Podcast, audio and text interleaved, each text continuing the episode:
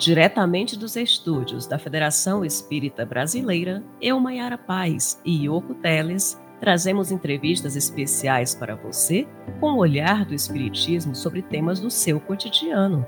Fique ligado, está começando o podcast Espiritismo em Pauta. Ao longo de 2022, a FEB traz por meio da campanha Ano de Chico, um homem chamado Amor, o relembrar, rememorar desta personalidade que é única, que é plural, que toca a todos, que foi muito além dos muros dos centros espíritas, alcançando corações independente de crença, independente de credo. Falamos, claro, Chico Xavier, exemplo de caridade, amor e benevolência. Chico Xavier, nome repetido, amado e respeitado, como nos lembra Sueli Caldas Schuber. É a expressão da vivência do Evangelho, né, Mayara? Neste ano, lembramos ainda mais desta figura que sempre se faz presente e segue viva em nossa memória, mesmo após 20 anos de sua desencarnação. Em comemoração de seu nome e trabalho, a Federação Espírita Brasileira tem promovido uma série de ações. E como parte dela, trazemos a divulgação do filme documentário Chico para Sempre.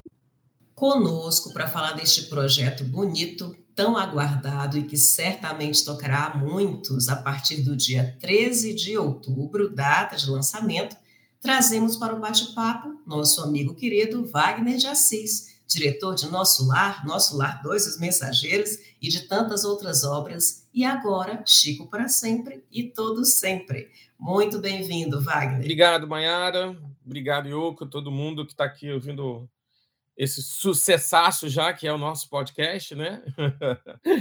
e é verdade, assim, vale muito a pena passar 10, 15, 20 minutos, 5 horas, dois dias falando desse personagem incrível que a gente está levando para as telas agora, telas de cinema, que é uma coisa muito bacana, né? No dia 13 de outubro de 2022, o ano em que se lembra, né? Que se eu não digo que se celebra, mas é que se reverencia, né? 20 anos de sua partida e que é muito marcante, é muito bacana. Obrigado pelo espaço, né? Que a gente possa é, motivar as pessoas a, a, buscarem mais de Chico Xavier, né? Enfim, tem muito mais a ser encontrado. Chico para Sempre é um documentário sobre a vida e obra do médium mais conhecido do Brasil. E chega aos cinemas 20 anos depois de sua morte, como já contamos aqui previamente. Wagner, neste momento de relembrar o médium, também de transição que vivemos, qual a importância desse projeto? É, é sempre difícil assim a gente mensurar a importância de um projeto, porque às vezes a gente fica meio arrogante, né? Fica presunçoso, né? Enfim, todo mundo acredita loucamente em seus projetos, quando trabalha com audiovisual, e acho que tem que ser assim. A gente tem que acreditar mesmo. Você não faz um filme se você não acredita nele, né? Isso é, é regra número 000, né? Não vá trabalhar num projeto no qual você não acredite plenamente. É, eu entendo que ao pesquisar novamente sobre Chico, ao reviver um monte de coisa que a gente já conhecia, ao reencontrar assuntos que outrora é, passaram por nossa, nossas ideias e, e, ficaram lá perdidos, a gente revive algo que aí sim é, é marcante e é válido de dizer, que é a relevância do Chico Xavier como um personagem brasileiro. E a Mayara falou, falou super bem, além do, do, do, das fronteiras do centro espírita. Então, eu entendo que exista relevância ao lembrarmos e ao falarmos e ao explicarmos mais, talvez, para muita gente que não conheça a fundo, aspectos da vida de um homem que vivia algo que, que é sensacional, é, que é ainda está é, tá na escala do sobrenatural, mas aos pouquinhos, cada vez mais deixa de ser sobrenatural e passa a ser natural, que é o aspecto mediúnico, é ser um médium no Brasil, em qualquer lugar do mundo, ainda é algo que precisa ser entendido, estudado, compreendido, é, e é relevante para a sociedade como um todo, porque a partir do momento em que você aceita essa realidade, em que você entende essa realidade, você exercita a boa velha, não mais velha, né, mas a boa fé raciocinada, né, nem tão velha, né? mas a boa fé raciocinada, nem tão velha, você começa a, a perceber que, nossa, conhecer o Chico e entender a vida dele pode mudar muito a sua própria vida, pode impactar muito a sua a sua forma de olhar o mundo, né? Você pode ganhar óculos é, brincando, né? Você pode ganhar óculos de Chico Xavier, ou seja, ver o mundo através das suas obras, ver o mundo que são porque quando a gente fala suas obras, parece, ah, são algumas obras, são 536 livros hoje, eram 412 livros, então eu penso que tem relevância, eu penso que é importante para quem não conhece o Chico Xavier, é uma nova geração inteirinha que passou só vendo imagens espalhadas, é, e, e às vezes vendo um homem com a mão na testa escrevendo e não entende que fenômeno é esse. É, eu, e tem relevância para quem acha que conhece o Chico e para quem convive com o Chico através de suas obras. Porque a gente não está falando só do Chico médium, né? A gente resolveu abordar também esse, essa brincadeira que eu chamo Chico celebridade de dois mundos, o Chico como um legado intelectual para o Brasil, o Chico como um trabalho de, de caridade absoluto, enfim, sem contar a, o consolo das mães e dos pais enlutados, enfim. Então, eu, eu penso que quando a gente faz uma escolha para fazer um filme, essas coisas me motivaram. Então, se elas estão na tela, eu espero muito que elas motivem as pessoas a irem, refletirem e apresentarem o Chico para novas pessoas e comprarem outros livros, enfim, e voltarem a viver algo que, inclusive, no documentário é dito, é, a gente ainda vai descobrir, vai demorar um, algumas décadas para entender todo o legado tudo que está presente dentro desse mundo, desse universo Chico Xavier, né? Eu acho que é um pouco sobre isso. Não, e até mesmo, né, para quem conhece, né, aprofundar um pouco, porque enquanto eu assistia, por exemplo, algumas cenas, alguns fatos, né, alguns eu rememorava e outros eu conhecia. E a gente está sempre estudando Chico, né? Então vai ser realmente uma experiência interessante para quem ainda não conheça né? E para quem o conheça, se aprofundar realmente na figura desse querido Chiquinho, né? E novamente, Maera, vai além do espiritismo, né? Como o Chico transcende, né? Você vai, eu passei a usar um adjetivo que é imensurável, né? Eu brinco que o título do filme podia ser Chico para sempre ou Chico imensurável, porque realmente isso é um fato. A gente não consegue é, mensurar toda a influência, toda a presença toda a penetrabilidade dele num Brasil, num Brasil cristão, num Brasil ateu, num Brasil científico, num Brasil é, católico, ou mesmo protestante e, e espírita. É, a gente não consegue mensurar as relações das obras que ele trouxe para um Brasil filosófico, para um Brasil sociedade, e porque tem tanta coisa, tanta coisa, é tão diverso, né, que que hum, aí de novo assim eu confesso né nesse momento a gente sabe que o documentário acaba não sendo completo é impossível talvez ser completo numa tentativa de síntese completa. Um homem que já teve mais de 200 biografias né objetivo não objetivamente cujos causos são contados ad eterno pela, pelas redes sociais e pelos centros espíritas e são causos que reverberam nas famílias, né, nas relações familiares. É, então, isso tudo é fascinante para um jornalista como eu, né? Enfim, como cineasta e jornalista, isso é fascinante. É fascinante pela oportunidade da gente poder falar de novo de Chico, porque não é porque foi feito um filme de ficção é, 10, 13 anos atrás, esse filme é, foi um olhar sobre a vida do Chico, que foi o Chico. Oh, meu Deus, me ajuda, Maiara, esqueci o nome do Chico, perdão, Direção Daniel Filho. Chico Xavier, o filme. Chico Xavier, o filme. Não é, não é porque foi feito um filme que a gente não poderia abordar novamente, né? Então, acredito muito que, além desse filme, e que a gente quer depois expandir para um seriado de documentários, né? Um seriado documental, mas isso é para o ano que vem, não é para agora. Mas, assim, tem espaço para fazer mais seis episódios sobre o Chico Xavier e tem espaço para quem quer, quem quiser filmar uma ficção, quem quiser filmar uma frase, às vezes, do livro é, do, No Mundo Maior, por exemplo, né? do mecanismo da mediunidade. Tem, tem enfim, tô aí, um, um, conto do Humberto de Campos, do Irmão X. Tudo isso é possível de ser abordado ainda é, no, no, mundo audiovisual. E que bom que seja assim, né? E que bom que isso seja um manancial. Não é infinito, porque, enfim, tá, é, talvez seja infinito, né? Me corrigindo, né? Um manancial infinito de, de possibilidades é, de desdobramentos e de conversar sobre o tema, né? Para mim é o tema preferido, Mayara sabe disso, vocês. É, espiritualidade barra espiritismo são meus temas preferidos como realizador. E, poxa, estou aqui diante da, do Everest disso, né? Estou aqui diante do Amazonas, me oferecendo aí inúmeras e inúmeras possibilidades.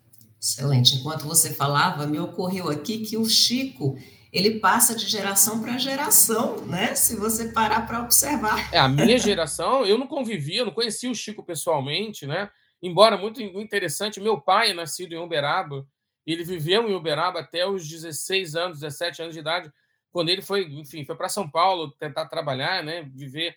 Mas é, minha tia foi pianista em Uberaba, uma das pianistas conhecidas, Aparecida, é, que tocava na igreja, né? Nos casamentos, etc. E, e, meu pai lembra do Chico andando pela cidade, e as lembranças dele eram. É, ele sabia que, tinha um, que o Chico Xavier estava andando em algum lugar quando tinha um bolinho de gente andando atrás dele. então, assim, é, porque em Uberaba, uma cidade pequena, né, em 1955, 1960, ele estava lá e, enfim, e ele dizia: ah, quem está lá? É, é, só pode ser o Chico Xavier, é a pessoa mais famosa da cidade, né? Então tinham boas, uma dúzia, duas dúzias de pessoas andando atrás dele. Esses dos que se enxergavam, dos, que, né? dos visíveis, né? Dos visíveis, certamente o triplo. Mas é, é, eu acabei não conhecendo o Chico pessoalmente e fui a Uberaba até 1986, todos os anos, basicamente, enquanto minha avó viveu, né? E, e, a, e a, uma parte da família estava lá. Mas olha que interessante, né? É, naquele tempo eu conhecia o nosso lar, eu frequentava o centro espírita aqui no Rio e não tinha a, a aquela o afã de ir no, no, ali na casa do Chico, né, ou etc, porque estava ali, né? E, enfim, estar ali significava que é que nem o carioca que não vai ao pão de açúcar, né? Talvez, né? É, e, e, mas ele mas ele prevaleceu na minha vida e prevaleceu na vida de um monte de gente que através da literatura e dos exemplos e do e de tudo que o cerca, é, vai fazendo. Aí talvez seja um pouco de tradição oral também, né, Mayara? A tradição oral de, de contar o que você viveu, o que você não viveu, como isso impactou você e isso impacte outras pessoas, né? Justamente. E Wagner, é, enquanto a gente idealizava a campanha do ano do Chico na FEB, a gente teve um grande desafio, que foi justo que você falou, separar entre tanto material, entre tanto o tanto que Chico é, tantos feitos, né? O que selecionar? Aspectos, é, tantos chicos dentro de um só. Como é que foi esse processo para o documentário, para fechar em pouco mais, né? Porque passou um pouquinho só de duas horas, uma história que rende tantas outras histórias. Não, é, sim, nós partimos de duas ideias muito clássicas, assim, pesquisar o máximo que tiver de internet, de internet, de material de arquivo na internet, de material de arquivo que não tenha sido publicado na internet, é, entre imagens e, e, material impresso e fotos, é, e entrevistar a maior quantidade de gente possível. Né? Foram duas frentes de trabalho que nós estabelecemos. As duas foram insanas, para dizer uma palavra fofa, né? porque em determinado momento eu lembro que falando com você, eu falei, a gente já entrevistou mais de 50 pessoas, ainda tem mais 20 para entrevistar.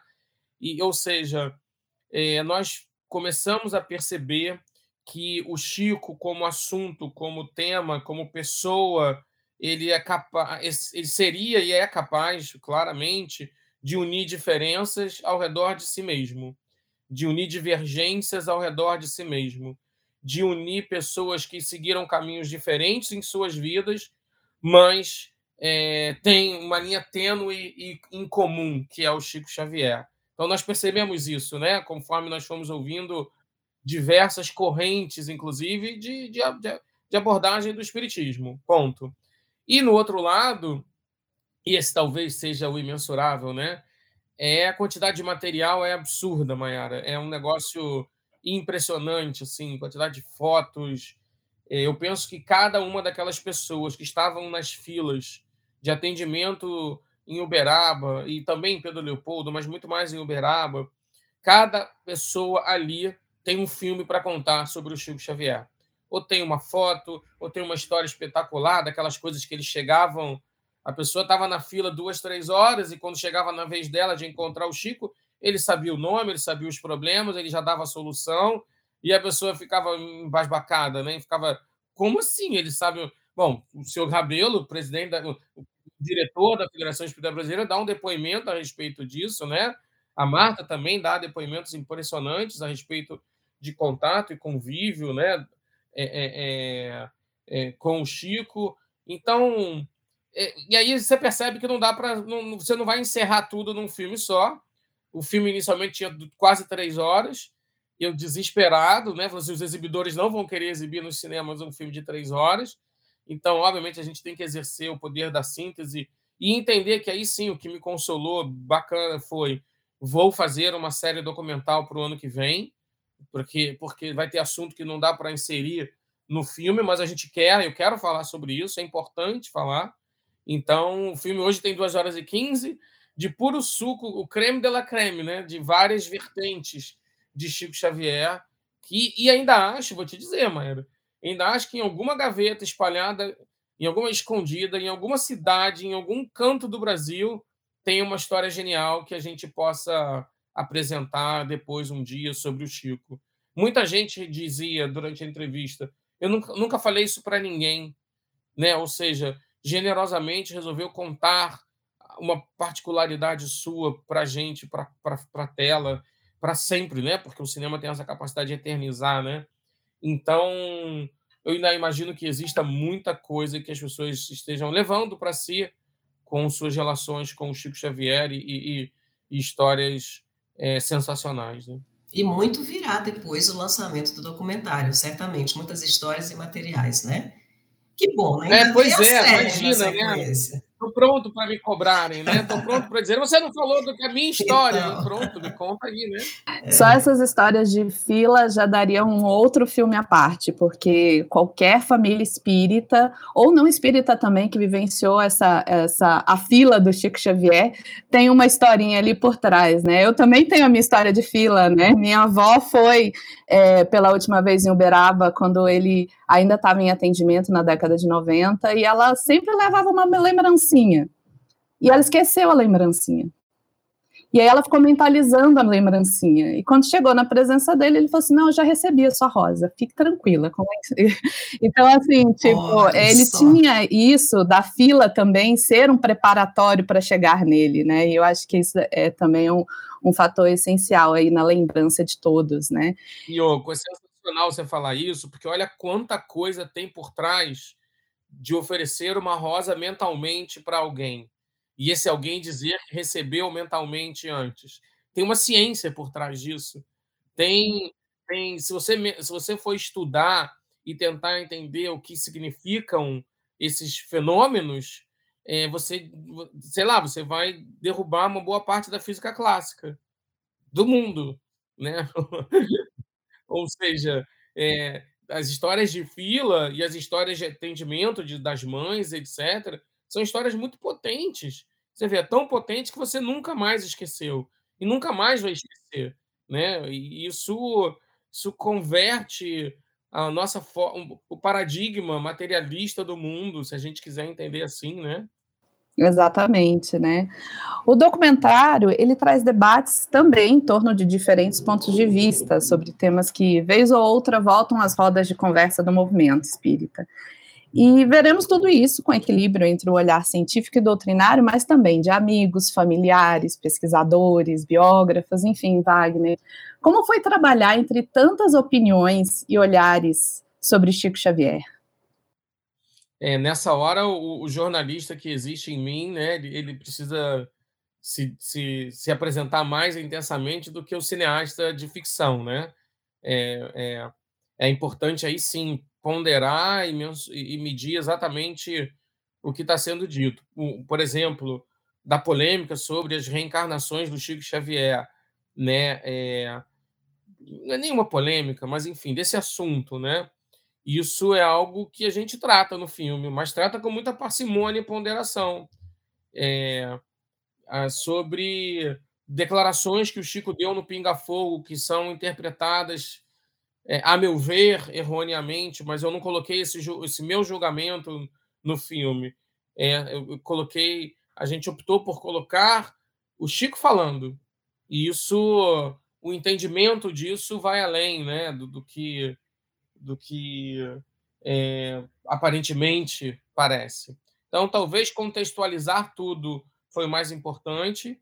É, o Chico também não é uma pessoa de muitos de muita coisa negativa, particularmente não tem nada negativo, né? Assim, é, quando você vai fazer a biografia de alguém, se for uma biografia jornalística, você precisa entender os altos e baixos. É óbvio que ele tinha altos e baixos, e os baixos a gente narra, né? Os, o desespero com a imprensa, por exemplo, né?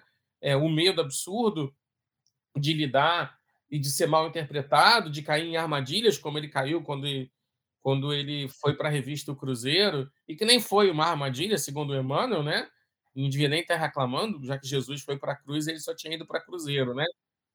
Mas tem um lado bem humorado, né? Enfim, a, a, a iminência de morrer num avião, é, enfim, e, e, histórias muito peculiares. Eu não sabia que o Chico adorava Coca-Cola, por exemplo, né?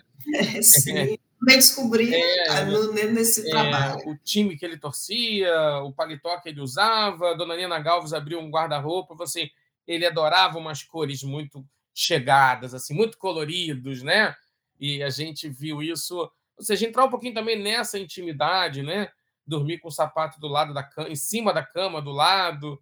É, são coisas que talvez nos aproximaram mais do ser humano, e isso é muito bacana. É, a gente quer retratar um ser humano que é excepcional, que faz coisas, fez coisas sobrenaturais ainda na época, mas nós hoje sabemos quão naturais elas são, uh, que se que transcendeu a própria vida ao se dedicar inteiramente a esse a esse ofício de não só ser um médium, mas de trabalhar pelo próximo, de exercer a sua existência em função do próximo mas sofreu pressão dos parentes, por exemplo, pra, por conta das vendas dos livros, que eram milhares e milhares, milhões, quiçá, né, de, de cruzeiros na época, e, sei lá, as moedas que foram atravessando desde o Parnaso de Além Túmulo, a família reclamava, né? Você doou isso aqui, a gente aqui sem dinheiro, quase passando fome, e você doou essas vendas todas. Isso é uma situação importante de pensar, né? Como é que lida com isso? Que firmeza você tem que ter no que você acredita, né? Enfim, tem também o seu aspecto mediúnico é, de, de, de, dúvida, né? Ele, duvidou da própria mediunidade quando ele começou a escrever Nosso Lar. Assim, pô, tô maluco, né? Enlouqueci, né? Enfim. E aí, de uma forma sensacional, ele é levado até uma cidade espiritual, que para muita gente ainda é ficção, mas ele narra, ele, de, ele declara isso de, de, própria voz, né? enfim. Então tá tudo lá, Yoko, e, e, nesse sentido, jornalisticamente, é a melhor forma de se guiar, entendeu? É, e, e, o jornalismo pede que a gente é, tente apresentar o fato o menos invasivo possível com a nossa forma de entender o fato. Isso é uma, é uma, é uma coisa muito difícil, jornalisticamente falando, quase uma utopia, que é só a partir do momento em que está passando por uma escolha de alguém já é uma interferência, mas a gente procurou deixar com que todas aquelas 80, 50, 60, tantas pessoas que estão no filme falassem, com que os fatos falassem por si só. Né? A relação dele com o Valdo, a gente aborda, é, a parceria, né? enfim, e tantas outras coisas estão é, lá, está tudo lá. Né? Nesse dia 13 de outubro, as pessoas vão poder sentar numa sala de cinema e, e experimentar a magia que é se deixar embalar por um gênero que não é um gênero tão usado mais nas salas de cinema, mas a gente fez questão que passasse pelas salas, porque é uma experiência única e é isso que a gente está propondo. Você falou da presença do fato, né, do, da base realmente no fato, e também, da, eu diria, do sentimento e emoção que envolveu essa produção né, porque a gente teve a oportunidade de trabalhar no projeto, né, junto à diretoria também, com as gravações no ano passado, né? E desde o começo a gente sentiu muito essa ambiência, essa energia positiva que se fez presente, né? A gente sentia, eu diria, Chico em cada passo, né? E ver na tela o resultado final, o momento se concretizando, para mim foi muito emocionante, confesso, né? E certamente será para o público no dia 13 de outubro. E após esse projeto, Wagner, que contou com cerca de 80 entrevistas, né, de Uberaba a Nova York, nós podemos dizer que Chico sempre presente é imensurável. Ponto. Podemos, podemos. É verdade, de Pedro Leopoldo e Uberaba Nova York, né? É, é, passando por Rio de Janeiro, Brasília, São Paulo, interior de São Paulo, ouvindo pessoas contemporâneas do Chico, né? Tem depoimentos da dona Nena Galves, 95 anos de idade, da dona Guiomar Albanese, né, que é fundadora do Perseverança em São Paulo, 94 anos de idade. É muito, muito interessante esse movimento que se gira ao redor do Chico. E aí, obviamente, quando você está falando de coisas bacanas, você atrai coisas bacanas, né, Mayara? Então, essa é a proposta, né? É, e ao oferecer nas telas de cinema um assunto bacana, vou usar o mesmo adjetivo, né? E a gente espera que a experiência de estar na sala de cinema seja bacana. Neste ano, a FEB lançou o selo FEB Cinema e já traz boas parcerias e perspectivas para todas as telas, inclusive com a Cinética Filmes. O que podemos antecipar ao público, Wagner, sobre este trabalho e também o que esperar nessas diversas telas? Ih, um monte de coisa. a gente está trabalhando em várias frentes de, de, de projetos. É, nesse momento, oficialmente, o, o, próximo trabalho é o, a cinebiografia do Emmanuel, que é um desafio estrondoso, é um desafio imensurável também, só estou com esse adjetivo hoje, né?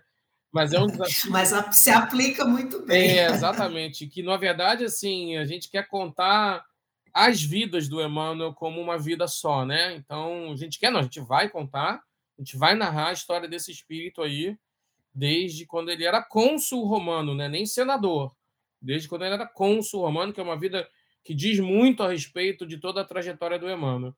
Então, a gente está trabalhando muito intensamente nesse projeto, junto à federação. Já tive o prazer de fazer uma leitura de roteiro na diretoria e ver, e ver lágrimas nos olhos durante a leitura de roteiro e sou muito grato por essa oportunidade. Isso certamente deriva para outros produtos a respeito da trilogia do Emmanuel, ou seja, a sonhada série, ou mesmo um filme de cada livro, né? Há dois mil anos, Ave Cristo, há dois mil anos, 50 anos depois, né? E Ave Cristo. Também estamos trabalhando nisso. E, enfim, tem bastante coisa para acontecer. Posso adiantar, sim, que nosso lar é uma série de, de, de ficção.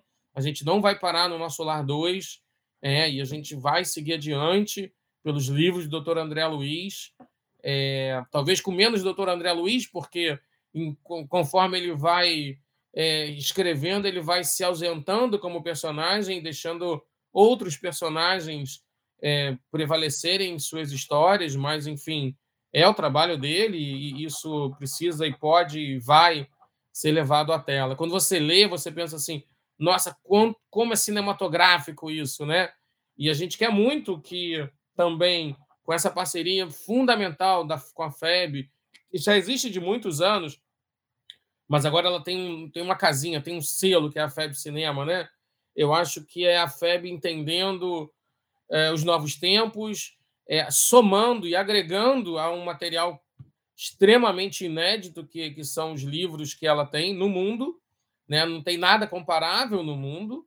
É, isso é um tesouro, e que quando o tesouro brilha, ele, ele vai gerando luz e não deixa de brilhar. Né? Então, os livros continuam a ser potentes e, e fundamentais. Não por acaso, filmes ajudam a vender livros, é, filmes ajudam a divulgar melhor literatura às quais eles estão conectados. Foi assim com o nosso lar, e não tenho a menor dúvida, vai ser assim com os mensageiros, vai ser assim com a trilogia do Emmanuel, que já são best-sellers e vão ser mais best-sellers ainda. Então, estamos firmes, fortes, que nem aquela personagem da, do desenho do Nemo, né? continue a nadar, é o que a gente faz. Continuamos, continuando a nadar, agradecendo muito essa parceria importantíssima com a FEB Cinema, é, querendo que muito ela seja longeva, que ela seja responsável, porque não adianta nada também a FEB é, a FEB Institu é justamente para que não se perca essa responsabilidade que nasce a FEB Cinema, eu acho, né, Mayara? É, do ponto de vista de, de cuidados doutrinários que são necessários, cuidados na hora de adaptar, que são momentos cruciais assim para mim, mas é nisso que a gente acredita e nisso que a gente está trabalhando com muito afinco aí. Então, redes sociais, estamos tudo, tá tudo lá, nós estamos lá nas redes sociais é, do Instagram, do Twitter e do Facebook. Acho que tem TikTok agora também, né, Mayara? Que não vão. É, Wagner, Wagner blogueiro e TikTok. É, eu, eu não apareço dançando, pode apostar, mas, mas aparecem uh, informações e vídeos acerca dos nossos trabalhos. E, e vamos nessa, vamos trabalhar que, que ano que vem tem bastante coisa pela frente. Esse ano ainda tem muito trabalho. É isso, gente. O trabalho, como diria o Chico, para terminar, o trabalho engrossa o fio da vida, né? Então, nós estamos tentando engrossar aqui o nosso, o nosso fiapo de vida, nós estamos tentando fazer, dar sentido a ele, nesse caso aí, se alimentando de Chico Xavier, né? Perfeito. E temos mais de 600 títulos pela FEB, então a ideia é que a gente realmente adapte em parcerias como estas, né, que o Wagner antecipou, é, realmente adaptemos outras tantas belas histórias, e são belíssimas, né, que teremos para contar e o público conhecer.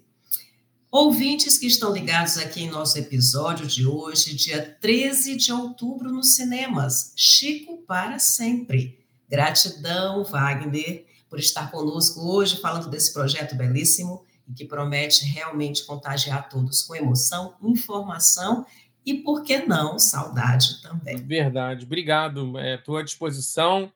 Chico vive, né? Vive para sempre aí, é imensurável e que bacana. Obrigado, meninas, adorei. Estou à disposição. Agradecemos a todos os ouvintes que estiveram conosco nesta edição e fiquem atentos a novidades do cinema nas redes sociais oficiais da FEB e também no site febcinema.febnet.org.br. Caso desejem enviar sugestões de temas ou falar diretamente conosco, basta mandar um e-mail para comunicacão.febnet.org.br. Até o nosso próximo encontro. E se você gostou do podcast Espiritismo em Pauta, não esqueça de nos seguir no seu agregador de áudio. Procure por FEB Podcast ou Federação Espírita Brasileira. Até a próxima. Até lá. Este podcast é uma produção da Federação Espírita Brasileira e pode ser ouvido no febpodcast.com. Espiritismo em Pauta, o olhar do Espiritismo sobre temas do seu cotidiano.